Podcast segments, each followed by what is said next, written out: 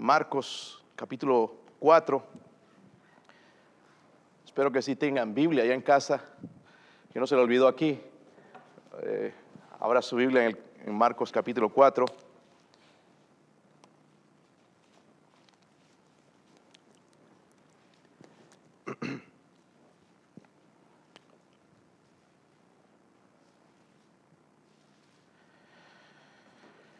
¿Sí lo tienen, hermanos?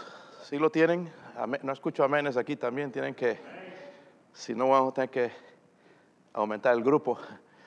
Ok, hermanos, que le escuchen en casa también.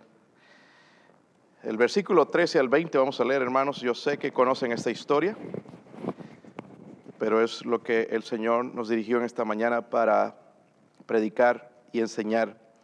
Versículo 13, ¿lo tienen? Vamos a leer del 13 al 20. Dice ahí. Y les dijo, ¿no sabéis esta parábola? ¿Cómo pues entenderéis todas las parábolas? El sembrador es el que siembra la palabra. Y estos son los de junto al camino, en quienes se siembra la palabra, pero después que la oyen, enseguida viene Satanás y quita la palabra que se sembró en sus corazones.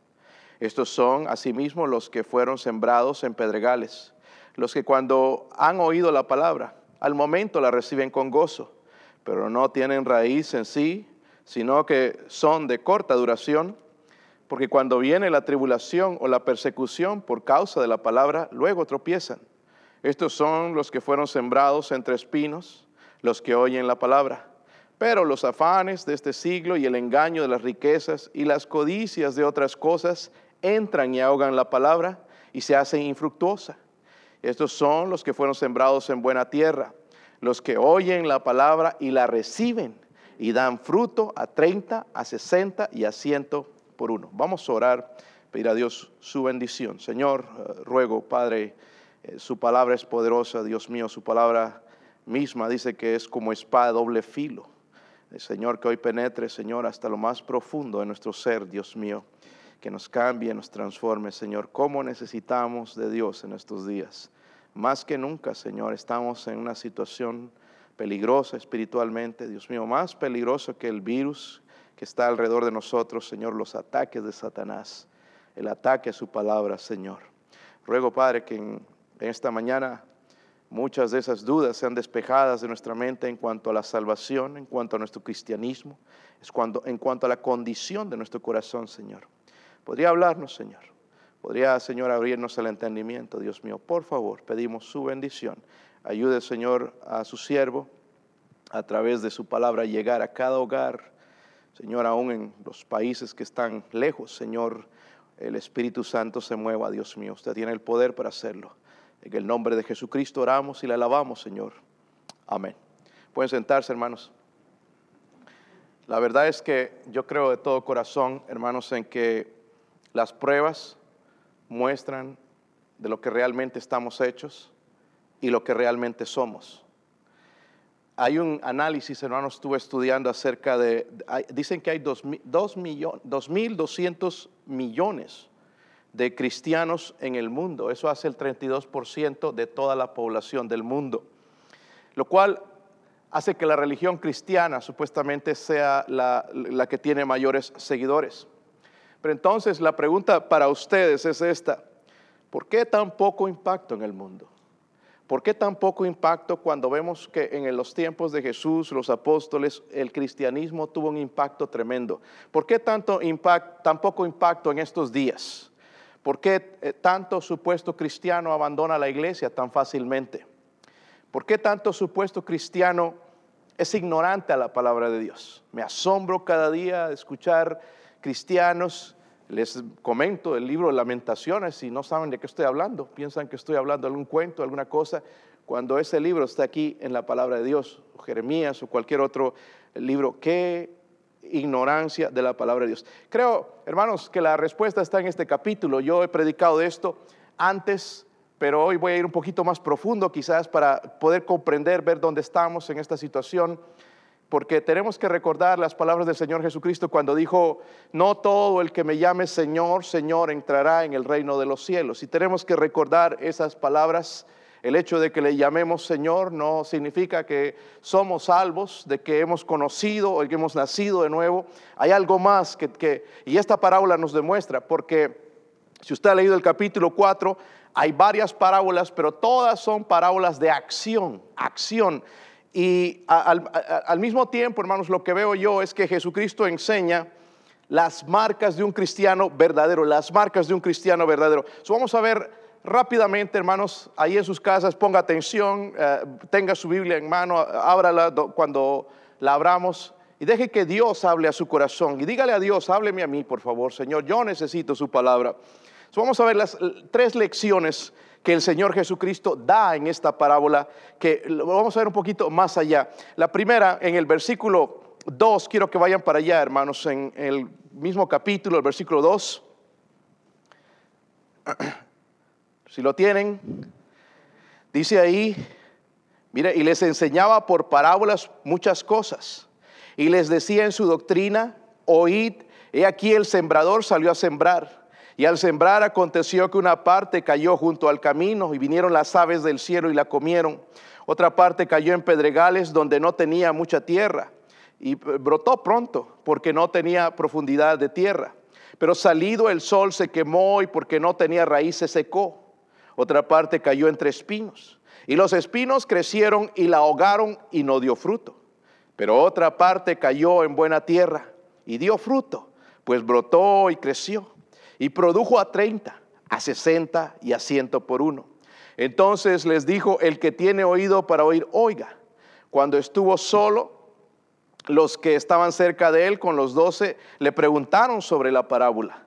Y les dijo, a vosotros os es dada saber el misterio del reino de Dios, mas a los que están fuera, por parábolas todas las cosas, para que viendo vean y no perciban, y oyendo oigan y no entiendan, para que no se conviertan y les sean perdonados los pecados. So, la primera verdad espiritual entonces que el Señor Jesucristo nos enseña aquí, y quiero llamarlo y titularlo las imágenes de la parábola o las imágenes en la parábola. La palabra parábola, nada más para recordarles, proviene de un término griego que significa colocar de un lado, colocar o al lado de, Con el propósito, no es una ilustración, pero es un propósito de ilustrar algo o de comparar algo. En otras palabras, la idea es establecer una verdad espiritual al lado de una verdad de la vida diaria, algo que nosotros conocemos. En este caso, el Señor usó algo que en ese tiempo era tan común, el sembrar la semilla. Ellos sabían de lo que se estaba hablando. Nosotros en nuestro tiempo quizás no tenemos ni idea, pero ya explicado sí podemos entender un poquito más. En el versículo 3 vemos, dice el sembrador, versículo 3, y aquí el sembrador. El sembrador representa a Jesucristo. Es interesante también, hermanos, que en Mateo 13, 37 él dice, el que siembra la buena semilla es el Hijo del Hombre. El que siembra la buena semilla es el Hijo del Hombre. Y se está refiriendo a Jesucristo. Él es el sembrador. Y tampoco es malo, hermanos, no es incorrecto aplicar este término, el sembrador, a cualquier pastor o misionero o evangelista o hermano que predica el Evangelio, que lleva la semilla, también es un sembrador. estamos entonces las imágenes, primeramente el sembrador representa a Jesucristo. Luego habla en el versículo, ah, si está sembrando, obviamente necesita semilla, ¿verdad hermanos? ¿Sí o no? necesita semilla. So, la semilla representa a la palabra de Dios. ¿Por qué? Porque la semilla tiene vida. Si tú la siembras, algo va a salir de ahí. La semilla tiene vida en sí. Lo mismo que la palabra, la Biblia, hermanos, es un libro vivo. Es un libro vivo. Y, podemos ver en las escrituras, hermanos, que tiene tanta vida que nos recuerda en Romanos 10, 17, dice la fe es por el oír y el oír por la palabra de Dios. La fe viene por medio de la palabra de Dios. Hay mucha gente que dice, tengo fe, pero la fe verdadera comienza con este libro, porque este libro es la palabra de Dios, tiene vida en sí. También nos dice la escritura en Primera de Pedro, el capítulo 1, versículo 23, siendo renacidos no de simiente corruptible. La palabra simiente significa semilla simiente corruptible, sino de incorruptible por la palabra de Dios que vive y permanece para siempre. Muchas cosas van a morir, pero este libro permanece para siempre. Aunque nosotros un día vayamos, cuando estemos en el cielo, la palabra de Dios siempre va a permanecer pase lo que pase, aunque la han querido destruir, han querido acabar con ella, la palabra de Dios permanece para siempre. Y gloria a Dios por eso, porque no nos dejamos guiar por filosofías o mandamientos de hombres, sino por la palabra de Dios. Y ella no cambia, no cambia jamás. Ella tiene vida en sí mismo. En el versículo 11 dice algo que es bien interesante y quizás no lo hemos notado antes. Y les dijo, están ahí hermanos, y les dijo, a vosotros os es, dado saber el qué. Misterio, miren, el misterio del reino de Dios. El misterio del reino de Dios. So tenemos que entender entonces qué es, a qué se refiere esto. Porque el misterio, hermanos, cuando hablan el misterio en el Nuevo Testamento, es una verdad de Dios que no ha sido revelada hasta ese momento por el mismo Dios o su palabra, ¿verdad? Eso era un misterio entonces en la antigüedad, pero ahora es revelado. Ahora, ¿en qué consiste ese misterio? Porque dice el misterio de qué? Del reino de quién? Y cuando pensamos en eso decimos de a qué se refiere el misterio del reino de Dios. Saben, hermanos, el problema es que los judíos no lo entendieron, porque ellos esperaban a un Mesías que los librara políticamente de su opresión. Pero Dios no estaba eh, enfocado en eso, porque el Mesías murió en una cruz, como un criminal, murió por nuestros pecados, fue sepultado y, gloria a Dios, resucitó entre los muertos. Ellos pensaban que venía ese Mesías con tremenda pompa y, y que iba a ser recibido por el mundo. Y este Mesías no fue así. Amén. el, el, reino de Dios también lo que está manifestando, hermanos, es que ese reino de Dios no iba a ser de esa manera, sino se iba a establecer en el corazón de los hombres, en el corazón de los hombres. Entonces, ¿qué, ¿cuál es la finalidad de esa parábola del sembrador? Tiene la intención de mostrarnos cómo llegar al reino de Dios, ¿verdad? Pero en el corazón humano, no a través de algo que nosotros vamos a ver que se va a manifestar en este momento, sino en el corazón humano. Es ahí donde se está estableciendo en nosotros, ¿verdad? La palabra de Dios, hermanos, es sembrada en diferentes tipos de, lugares con diferentes tipos de o grados de éxito y lo vamos a ver en un momentito también, pero quería ver las imágenes primeramente. El sembrador representa a Jesucristo y todo aquel que lleva la palabra de Dios, ¿verdad? La semilla representa la palabra de Dios. También hablamos del misterio que a ese momento se dio a conocer, que no iba a ser revelado en ese momento así, y Cristo veniendo a reinar, sino iba a ser establecido en el corazón de los hombres. Amén. La segunda verdad que el Señor nos enseña, leímos el versículo 13 al 20, y vamos a ir poco a poco, hermanos. En el versículo 13, por ejemplo, ya Él va a dar la interpretación de la parábola, a lo que llamé la identidad de los suelos, la identidad de los suelos en la parábola. Primeramente vimos las imágenes, ¿ok? Las imágenes, lo que representa. Y ahora vamos a ver la identidad porque habla de cuatro tipos de suelos. Hermanos, nosotros que estamos aquí, la verdad, nada más podemos representar esos cuatro. Somos uno de ellos, ¿ok? No hay más, son cuatro. Y los vamos a ver a la luz de la palabra de Dios lo que significa.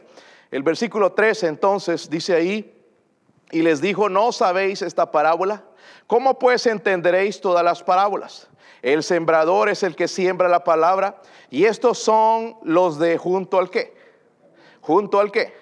Junto al camino. Ahí está el primer grupo en quienes se siembra, dice la palabra de Dios, pero después que la oyen, enseguida viene Satanás y quita la palabra que se sembró en sus corazones. So, vemos el primer grupo, dice el que se siembra al lado de, junto al camino. Hermanos, ahora, el terreno representa el corazón humano, quiero que estemos claros con eso, ¿ok? El terreno entonces, el suelo donde va a caer representa el corazón humano, es su corazón y el mío.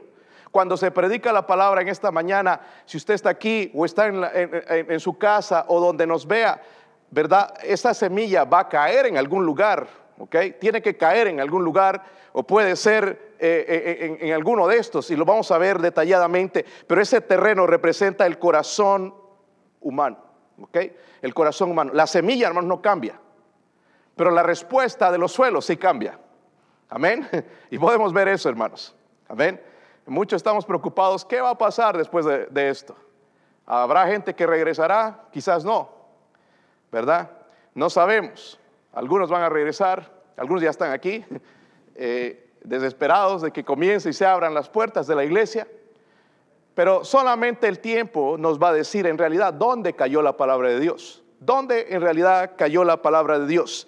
Y obviamente todas estas personas pueden culpar que los hermanos en la iglesia, que esta iglesia, pero el problema no es ese, sino es el suelo donde cae la palabra de Dios.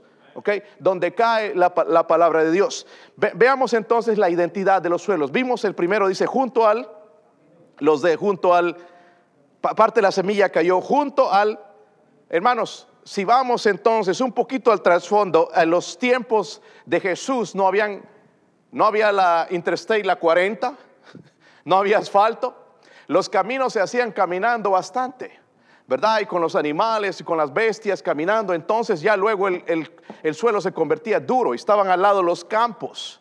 ¿verdad? Y entonces tú pasabas por el camino y ahí estaban los campos y quizás veían al sembrador y parte de la semilla caía en ese camino, el cual era qué? Duro, se volvía duro como concreto, como cemento, era el camino, ¿verdad?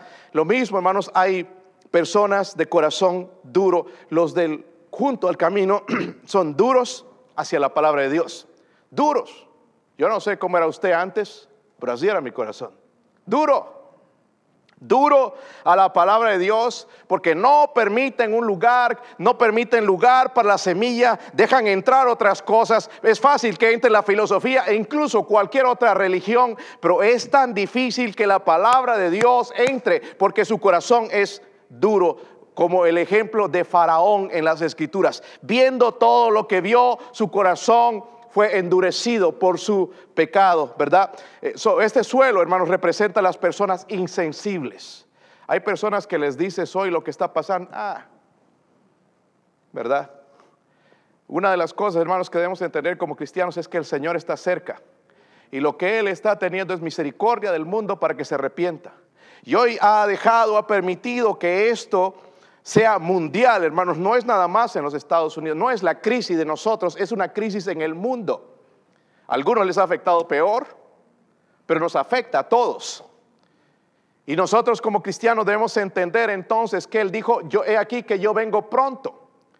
¿Verdad? Él nos habló de algunas cosas también que vendrían antes de su venida. Y para nosotros debería sensibilizar nuestro corazón, hacerlo más, más tierno, hacerlo eh, eh, como una esponja y recibir la palabra de Dios. Pero hay los insensibles. Ah, ver para creer. Pues van a ver peores cosas que el coronavirus. Si quieren verlo, van a ver.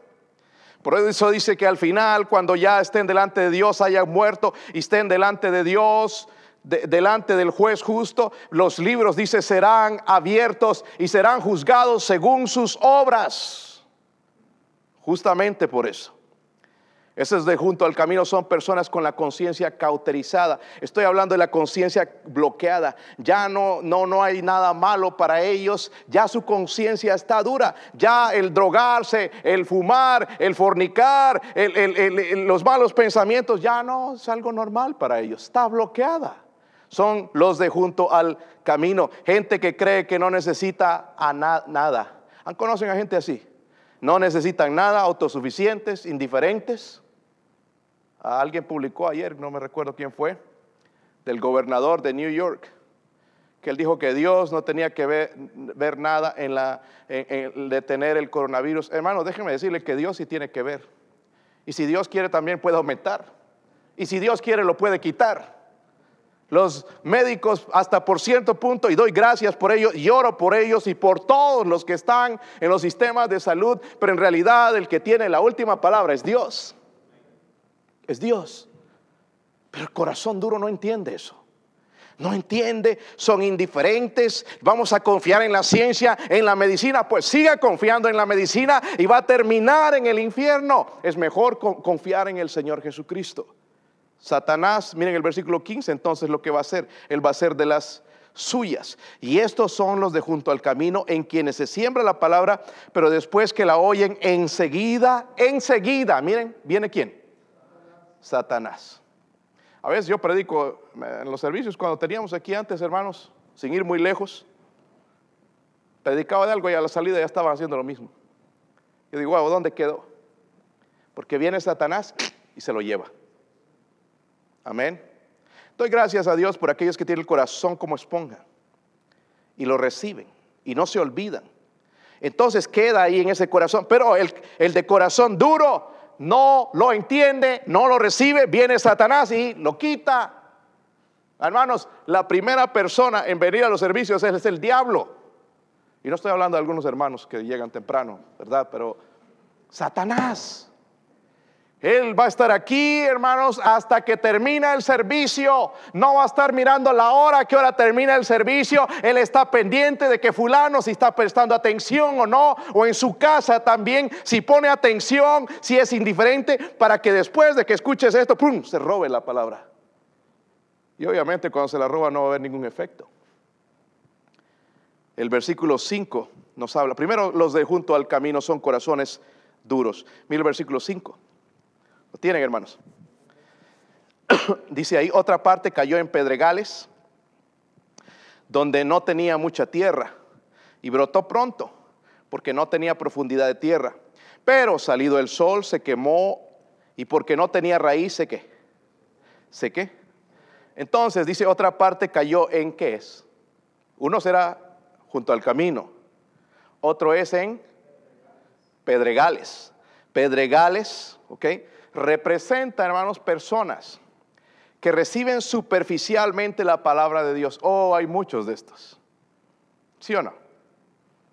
Ya a nosotros no nos impresiona, ¿verdad? Ver números, a veces gente que hace profesiones, porque esperamos ver qué va a suceder en unos meses. ¿Sí o no?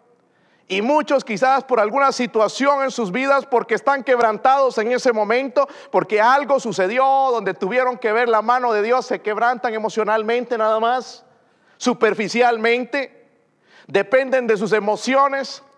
Es por eso que estamos en contra de estos servicios carismáticos donde hay emocionalismo, porque la gente toma decisiones de acuerdo a sus emociones, no de acuerdo a lo que en realidad fue sembrado en su corazón. Y una vez que salen, hermanos, siguen siendo la misma persona de antes. No hay ningún cambio, siguen robando, siguen fornicando, siguen mintiendo, siguen viviendo como el diablo. Porque todo fue emocional, no hay convicciones. ¿Se ha dado cuenta por qué, hermanos, bajan las convicciones tan rápido? Al principio sí se vestían como cristianos, pero de, repente ya se están vistiendo como el mundo.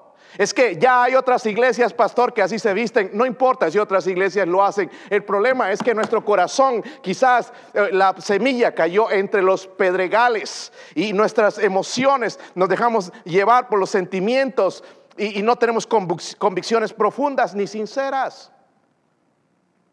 Tarde o temprano, miren el versículo 16 lo que dice. Estos son asimismo los que fueron sembrados. ¿En qué? Los que cuando han oído la palabra de Dios al momento la reciben con, o sea, al momento. Y nosotros nos gozamos, hermanos. Yo me gozo cuando alguien es salvo. Y yo no voy a ir, ay, ¿en verdad habrá sido salvo? Eso lo sabe Dios. ¿Sí o no? Pero ya al tiempo podemos ver algo. Y como dije la vez pasada, en realidad nosotros no tenemos que estar investigando quién es salvo, quién no es salvo. ¿Verdad? Eso es asunto de Dios. Pero si hay cosas que como cristianos nosotros vemos. Por eso el libro de Judas fue escrito de esa manera, diciendo que la fe sin obras está qué? Muerta. No que las obras salvan, sino que la fe sin obras está muerta. No tiene vida, no hay, no hay impacto, no hay nada. ¿Verdad? So, vemos el versículo 17, luego dice, pero no tienen raíz en sí, sino que son de qué? ¿De qué? Cortometraje. Ese es el título de este mensaje, corta duración. Oh, hermanos, me entristece tanto encontrarme a veces con gente y les empiezo a testificar. Por ejemplo, el viernes, una compañía de construcción que trabajo como capellán. Ah, yo tengo la lista de todos los empleados y oro por nombre por ellos. Y ahí al principio estaba un nombre, no lo puedo decir, pero ahí estaba el nombre de esta persona. Y se empezaron a reír los demás trabajadores porque él estaba al principio. Dice, estás al principio de la lista del capellán, como si yo lo hubiera puesto, pues yo ni lo conozco. Pero estaba diciendo después él, oh, yo soy ministro ordenado, con un cigarro en la boca. Y, los demás se rieron más con eso todavía, porque era un ministro ordenado. Quizás ordeñado, pero no ordenado, o más bien desordenado. Todo mundo, hermanos, ¿verdad? Y, después los ves y ya no ves nada de Dios en ellos. Si tanta gente perdida en ese lugar. Tuve la oportunidad ese mismo viernes también de hablar con un joven con el cual estoy orando y ya hemos empezado a textear y él ha empezado a presentar, ya que me dé la oportunidad de presentar el Evangelio. Musulmán, él es musulmán, mormón. Ah, yo creo de todo, me dice. Tráigame nomás algo y yo lo creo. Qué triste. Porque le dije, hay una sola verdad. Y le dije, ¿no te gustaría mejor conocer la verdad? Porque muchas cosas confunden, pero una sola es la verdad. ¿Qué pasó? Y estos fueron crecidos en iglesias, hermanos. Pero ¿qué pasó? Este fue el problema, que se dejaron llevar por sus emociones, por sus sentimientos. Es que la música estuvo a todo dar y me hizo llorar, me hizo quebrantar y pasé al frente, pero no pasó nada en el corazón. El corazón, la semilla cayó entre los pedregales. Pero hay otro terreno también, otra identidad. Mira el versículo 7 que el Señor nos dice ahí. ¿Lo tienen, hermanos? Dice ahí, otra parte cayó entre, ¿qué? Espinos, bueno, el primero de pedregales, este sobre espinos, y los espinos crecieron y la ahogaron. Pero miren esto, y no dio fruto, no dio fruto. Describe la otra identidad. Primero los de junto al camino, corazón duro, ¿verdad? Indiferentes a la palabra de Dios, no importa quién es, quién predica, está duro el corazón, autosuficientes. Pero luego vimos los de los, cayó también en los pedregales, los que hacen profesiones superficiales, pero no hay ninguna conversión genuina. En realidad, hermano, lo que estoy diciendo es que no son salvos. Tres, los primeros tres suelos no son salvos. Y eso es lo que está diciendo la palabra de Dios. No lo estoy diciendo yo. Lo dice Dios. Porque recuerden que el Señor Jesucristo tenía muy, muchos problemas con los fariseos. ¿Recuerdan? Y los fariseos tenían mucho de esta, identificarse con estas cosas que él decía. Pero luego dice, los, otra parte cayó entre espinos. Representan las muchas cosas, ¿verdad? Muchas cosas hoy en día, hermanos, que tratan de desplazar a Cristo. Nosotros queremos a Cristo en nuestro hogar y somos sinceros a veces. Y ponemos ahí un letrero en la casa, en este hogar se sirve a Cristo, ¿verdad? Yo en mi casa serviremos a Jehová, pero en realidad no sabemos que no es eso, ¿verdad? Queremos de corazón hacerlo, pero no lo hacemos, ¿verdad? Y el diablo está tratando de desplazar, de que saquemos a Cristo en el momento incluso que hemos sido salvos, quiere que saquemos para que ya no seamos bendición a otros, sino unos cristianos amargos y mundanos. Pero en el caso de los inconversos, tratar de desplazar, ¿verdad? ¿A qué se refiere? Primero, los intereses y las preocupaciones. Personas ansiosas. ¿Conocen personas ansiosas? Ansiosas, ah, están los cigarros, otro y, otro y otro y, siguen ansiosos. Es que ¿por qué fuman? Es que ando nerviosos, ansiosos de todo y de todo y de nada. Personas nerviosas. ¿Conocen gente nerviosa? Se come casi hasta los dedos, ¿verdad? Ya las uñas no hay. Los dedos. Yo creo que hasta los pies. Nada más laves en los pies y come las uñas. Este, bueno, ya les voy a quitar las ganas de comer, ¿verdad? En el almuerzo. Ah, personas nerviosas, preocupadas constantemente. Imagínense ahora con esto del coronavirus, hermano, no deben dormir, ¿verdad? Representa a esas personas afanadas. Están, ¿qué comeremos? ¿Qué papel compraremos si no hay papel? Pues papel periódico. No es un problema tan grande, hermanos. ¿Verdad? Pero esta gente lo piensa así. Y por eso van en cantidades, compran y almacenan allá en un storage building que después se quema como el mío y no queda nada. Afanados, ¿qué beberemos? No hay bebidas, se acabó. No hay papel higiénico, ¿qué vamos a hacer? No hay hand sanitizer o desinfectante, no hay jabón. La vez pasada mi esposa trató de comprar jabón para los baños, ¿saben? Del que usamos en las, eh, maquinitas que nos eh, eh, regalaron. Y no hay. Dicen hasta mayo. ¿Quién sabe hasta mayo? No dicen junio. Y, por eso nos vamos a agüitar. sin jabón, ¿verdad, hermano? o con lo que encontremos por ahí nos lavamos las manos. Pero esta gente está afanada. ¿Qué vestiremos? Está cerrado el mall, ya no hay donde comprar. Esta gente vive de eso. Y miren cómo es nuestro Dios, hermanos, que a todo eso ha golpeado en estos días. La economía, la salud y las cosas materiales. Amén.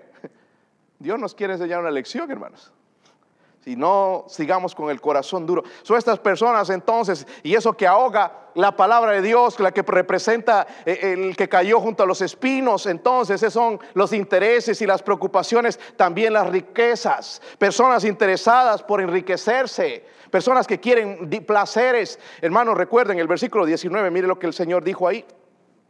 Dice, pero los afanes de este qué? Siglo. Saben, hermanos, vivimos en una sociedad que trata de imitar a todo el mundo. Nosotros mismos ya hemos caído en, su, en el patrón de vida que ellos viven.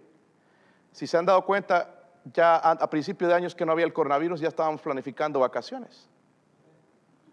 Nos vamos a ir allá, a las playas. Voy a comprar un bikini. Y allá. Y, eh, ¿Y qué playa? Ni que nada. Vaya y va a venir con el coronavirus. ¿Cómo Dios nos cambia los planes? Y debe estar riendo ahí, hijo búscame a mí. Haciendo planes sin consultar y voy a viajar allá y voy a ir aquí y me voy a comprar esto y voy a hacer... Dios dice, no, no, no. Tus planes no son mis planes. Yo tengo mejores planes que tú. Aún a nosotros como cristianos nos ha callado la boca, hermanos. Amén. Imagínense a toda esta gente, porque dice ahí en el versículo 19 también, y el engaño de qué. Está en el versículo 19, el engaño de las, noten eso, el engaño de las en otras palabras, hermanos, la gente busca satisfacción en las riquezas y nunca las encuentra. El engaño de las riquezas. El engaño de las riquezas.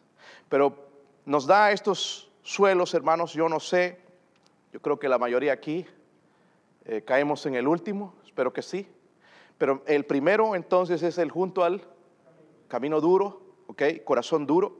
Luego junto a los pedregales, luego junto a los espinos, ¿verdad? Que las cosas que tratan de desplazar a Cristo y al final nunca fueron salvos. Pero ahora sí viene esta persona y es bien importante el versículo 8. Pero, me gusta siempre el pero en la Biblia, dice, pero otra parte cayó donde? En buena tierra. Y dio fruto, pues brotó y qué más? Creció. Aquí está un cristiano, hermanos. ¿Lo ven?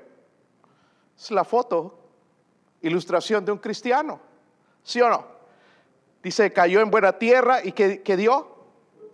Dio fruto, pues brotó y creció y mire, produjo a 30, a 60 y a 100 por... ¿Saben? La Biblia en Juan, hermanos, habla de fruto, más fruto y mucho fruto. Subamos por etapas, pero hay fruto, ¿verdad? Hay fruto. Dice, cayó en buena tierra. Hermanos, cuando la palabra de Dios es recibida de una manera entonces correcta, va a producir. Ahora, lo que yo me he puesto a pensar, hermanos, y he leído también, es que, porque está el terreno duro, ¿sí o no? El pedregoso, el espinoso. Si, usted ha sembrado antes, te vas a dar cuenta que en el terreno quizás hay todas estas cosas. Ahí está duro en algunos lugares, hay piedra y hay espinos. So, ¿Qué pasa con esta persona? Prepara su corazón. Por eso el Señor dice, el que tiene oído para oír, oiga.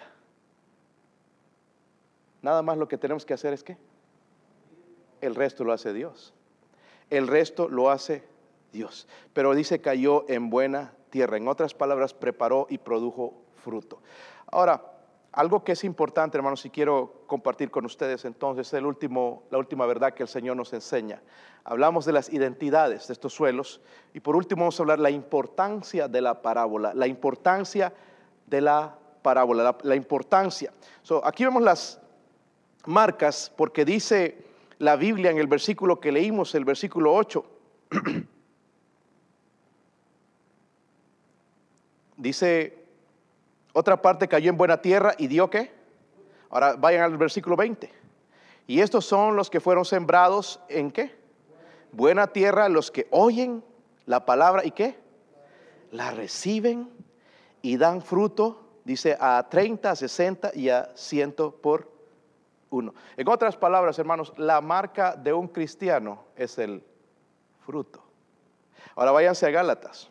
Cuando la Biblia habla de fruto, tenemos que ver lo que es en Gálatas 5, el versículo 22. ¿Están ahí, hermanos? Dice ahí, más el fruto del Espíritu, dice es que. ¿Se ha dado cuenta, hermanos, una vez que somos salvos empezamos a amar? Ay, sí, por eso ando enamorado. No, no estoy hablando de eso. ¿Verdad? No estoy hablando de esas pasiones, ¿verdad? Y el amor eros, ni fileos, sino del amor ágape, el amor de Dios. Empezamos a tener amor para nuestro Dios. No lo conocemos, no sabemos, no lo hemos visto, pero lo amamos. ¿Sí o no? Y por eso venimos a la iglesia, y por eso escuchamos, y por eso cantamos, y por eso diezmamos y damos. el mundo no lo entiende, hermanos, pero nosotros hay un amor nuevo en nosotros. Ya amamos a los hermanos. Algunos sinvergüenzones, ¿verdad? Pero los amamos. Dobles caras, sí. Pero los amamos. Y, empieza también, hermanos, no solamente amor, sino gozo. ¿Se ha dado cuenta, hermanos, que a pesar de la crisis no estamos gozosos? El mundo allá. ¿A qué puente me voy a ir a tirar?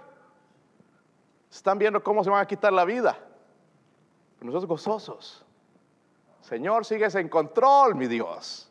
Qué lindo eres, porque aún con toda esta crisis, estoy comiendo, Señor, y mira mis kilos.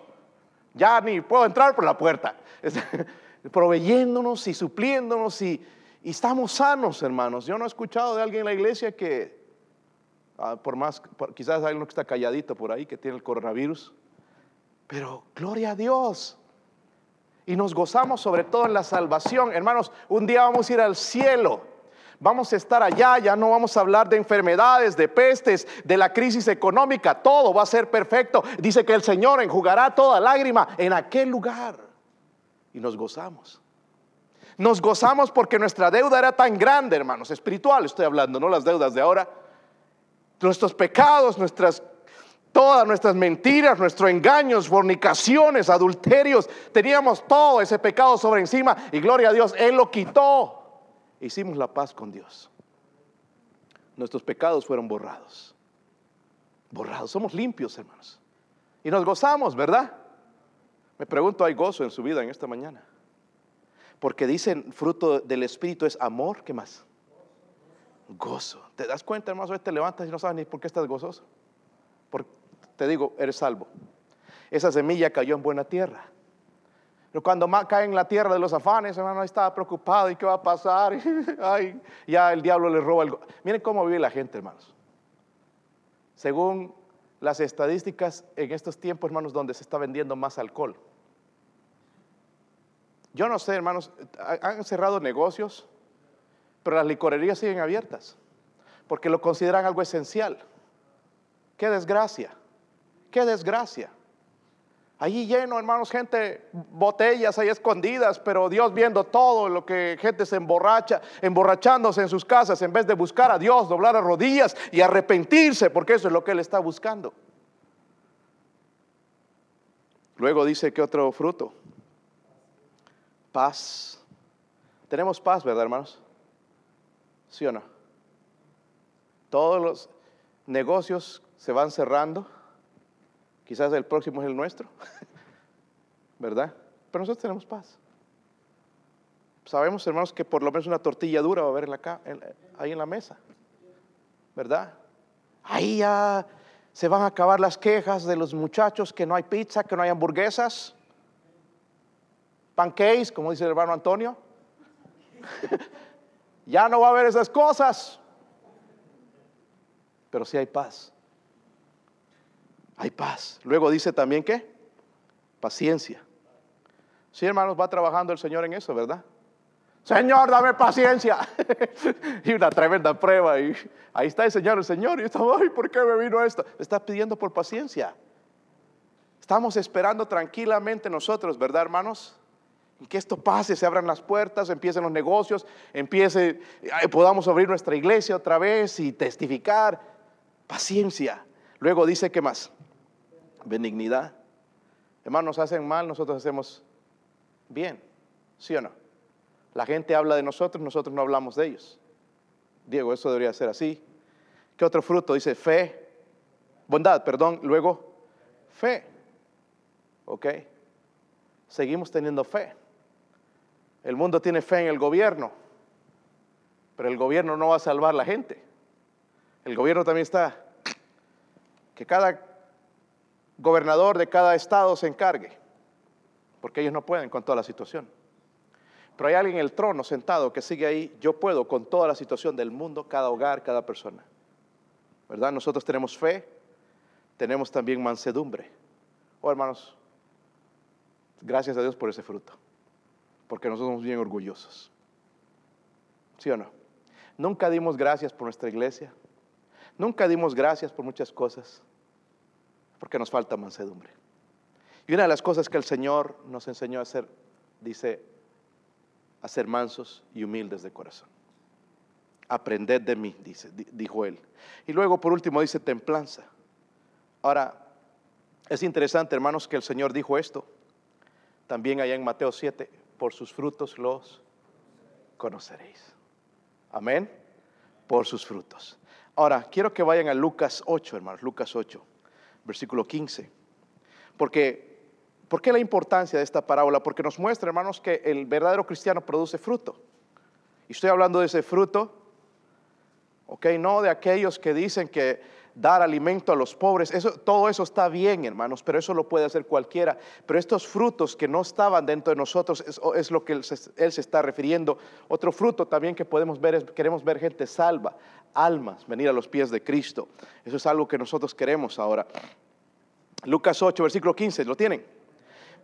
la misma parábola, hermanos, pero aquí nos dice algo que no dice en, Marcos. Dice, más la que cayó en buena tierra. Estos son los que con corazón bueno y recto retienen la palabra oída y dan fruto con qué? ¿Con qué, hermanos? Perseverancia.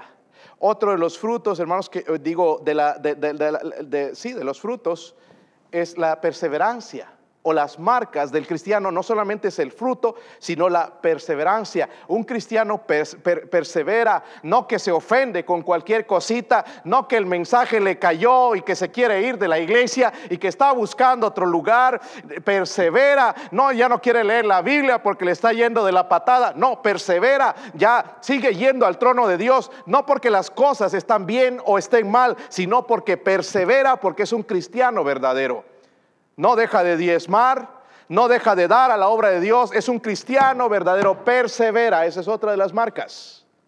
Amén. Dicen, y, lastimosamente algunos piensan, porque creen que la salvación es por medio de la perseverancia, eso no es lo que está diciendo. En, en Mateo 24 habla en los tiempos de la tribulación, donde los cristianos, los que se conviertan en ese tiempo, porque la iglesia va a ser llevada antes pero algunos se van a convertir en ese tiempo.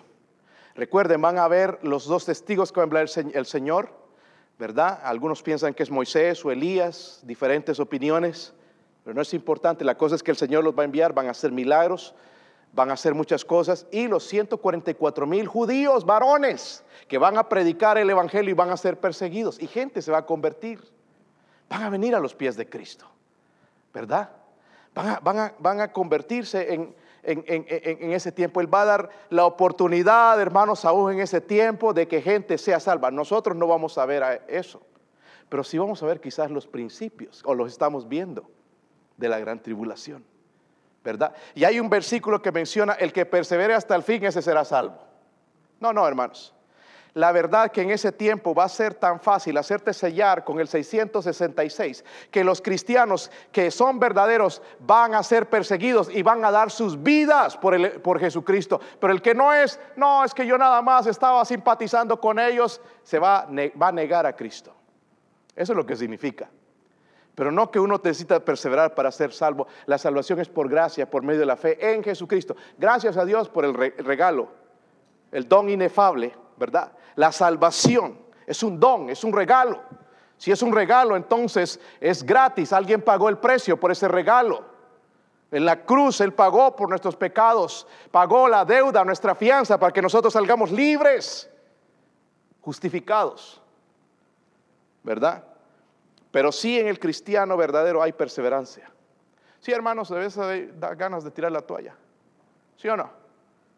Da ganas. Pero algo nos dice entre nosotros, no. Yo pagué precio por ti. Tú me perteneces. Yo te salvé.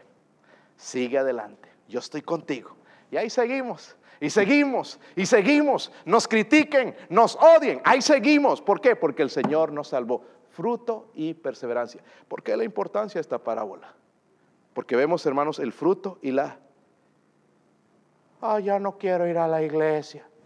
En realidad, pregúntese en realidad si es salvo. Usted hace esa pregunta. Son cositas de niños, hermanos. Mi hijo Daniel así está a veces y, dice, oh, I don't want to go. I want to go. I don't wanna... Cosas de niños. Pero un cristiano, hermanos, verdadero, persevera. Persevera. Uh, nuestra responsabilidad también como cristianos, hermanos, es predicar el Evangelio. No convertir a la gente. So, llevar la semilla. La respuesta de la gente, hermanos, no es nuestra responsabilidad. ¿Se han dado cuenta? Vamos a las casas, tocamos, algunos insultan, algunos regañan, pero otros responden. La responsabilidad de nosotros es sembrar la semilla. La responsabilidad de los otros es responder. Pero están esos cuatro suelos. El del camino, junto al camino, el que creció entre los, los pedregales, entre los espinos y el que cayó en buena tierra.